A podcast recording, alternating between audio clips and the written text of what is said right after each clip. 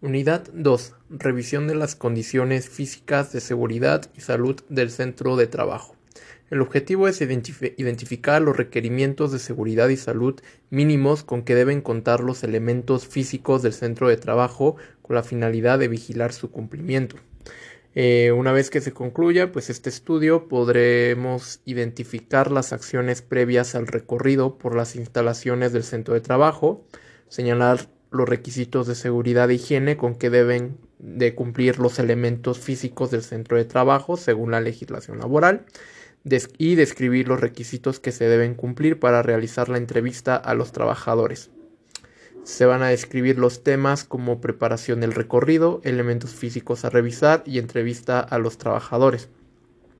Nuestro primer objetivo específico será en la parte de preparación, en la que se identificará las acciones que debe llevar a cabo que debemos de llevar a cabo antes de iniciar el recorrido con la finalidad de mejorar la planeación y disminuir los riesgos que se puedan generar durante la revisión de los elementos físicos del centro de trabajo.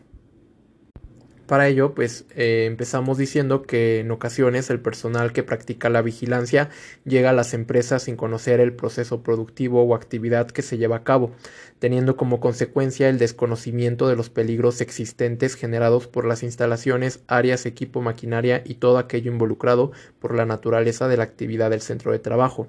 Muchas veces este desconocimiento puede llevar a quien realiza la vigilancia a provocar o sufrir un accidente, por lo que es de vital importancia conocer las políticas de seguridad y salud establecidas en la empresa. Hay que recordar que las políticas de seguridad y salud son reglas establecidas por cada centro de trabajo dirigidas a los trabajadores y personas que ingresan a sus instalaciones y cuya finalidad es protegerlos de los riesgos que puedan ocurrir o generarse durante su estancia. Por ello es necesario que antes de iniciar el recorrido para verificar las condiciones físicas del centro de trabajo, hay que conocer las áreas productivas que conforman al mismo, identificar el proceso productivo de manera general y estar enterado de las políticas de seguridad que hay que observar durante nuestra estancia. Debemos invitar al personal que interviene en la vigilancia para que nos acompañen a realizar el recorrido a las diferentes áreas del centro de trabajo con la finalidad de dar transparencia a nuestra actuación mediante la participación de todos los involucrados. También hay que tratar que los trabajadores y encargados de la seguridad y salud al interior del centro de trabajo nos proporcionen información y sus puntos de vista sobre las condiciones en que realizan sus actividades. Entonces, recuerda que los involucrados en la vigilancia son los testigos de asistencia, el representante de los trabajadores, el patrón o su representante y una integrante de la Comisión de Seguridad e Higiene. Elementos físicos a vigilar. El objetivo va a ser reconocer los requisitos mínimos que debe revisar en los elementos físicos del centro de trabajo durante el recorrido a efecto de vigilar su cumplimiento. Para realizar actividades de producción o prestación de servicios, todos los centros de trabajo cuentan con diferentes elementos que son usados por los trabajadores durante sus actividades, lo cual genera un riesgo de trabajo.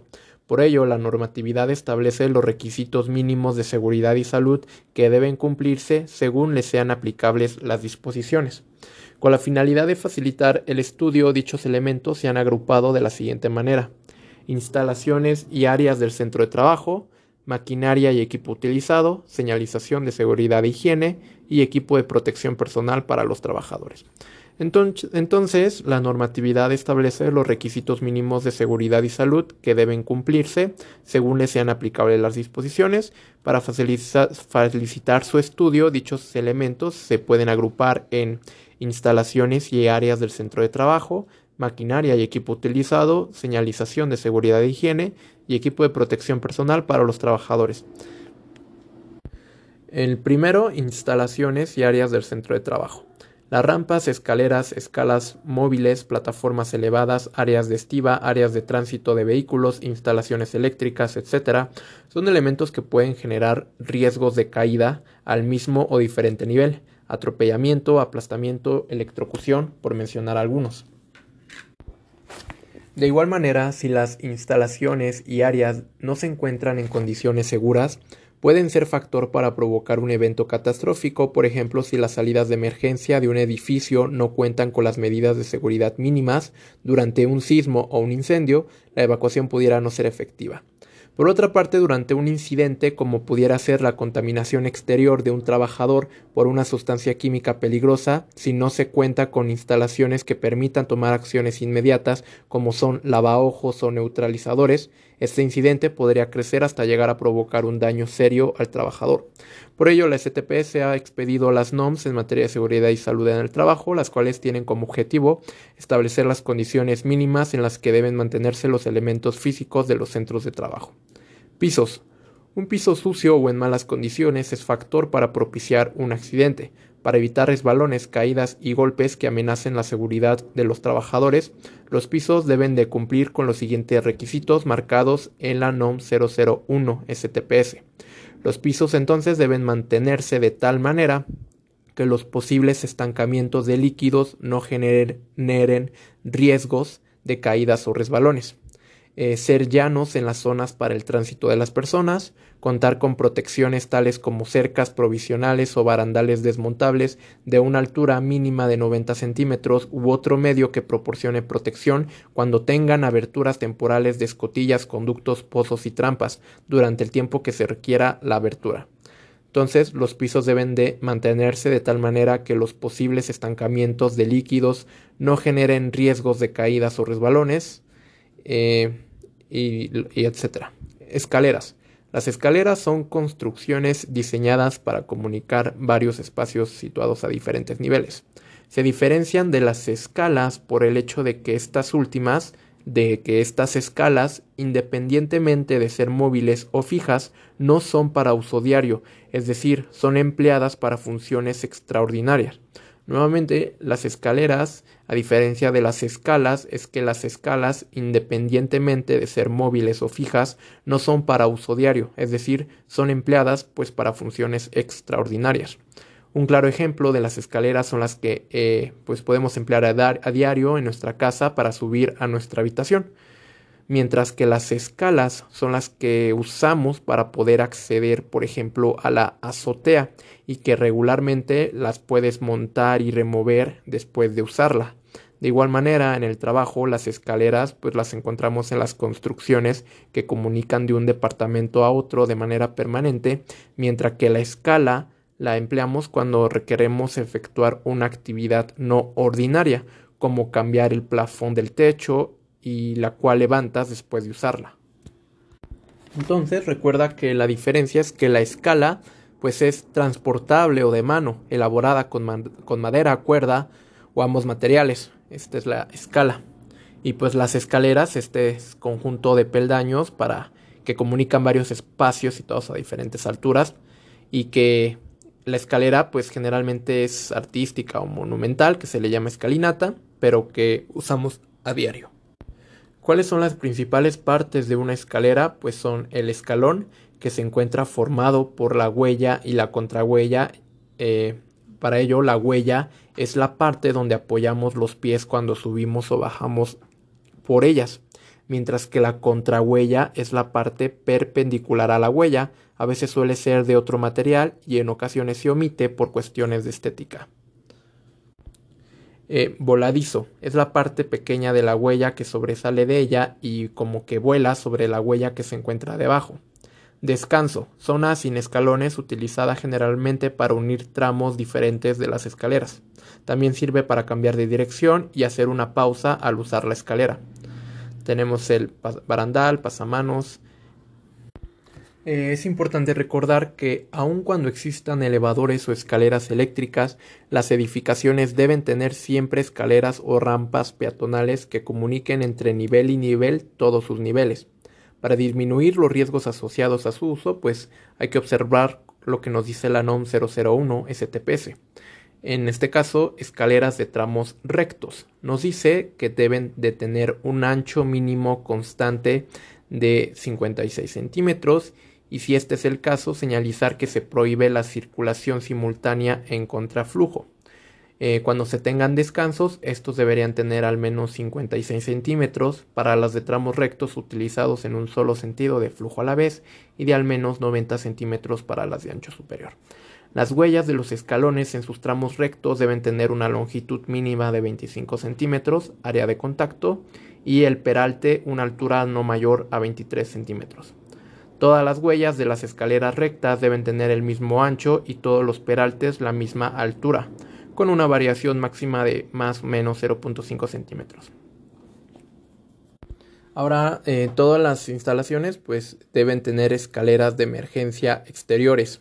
Para que estas escaleras de emergencia exteriores garanticen su correcto funcionamiento durante una emergencia, es necesario que al menos cumplan con ser de diseño recto en sus secciones, no debe haber obstáculos para accionarlas, por cada piso debe haber un acceso directo a través de una puerta de salida, debe tener, deben de estar diseñadas para drenar los líquidos que pudieran estancarse como la lluvia.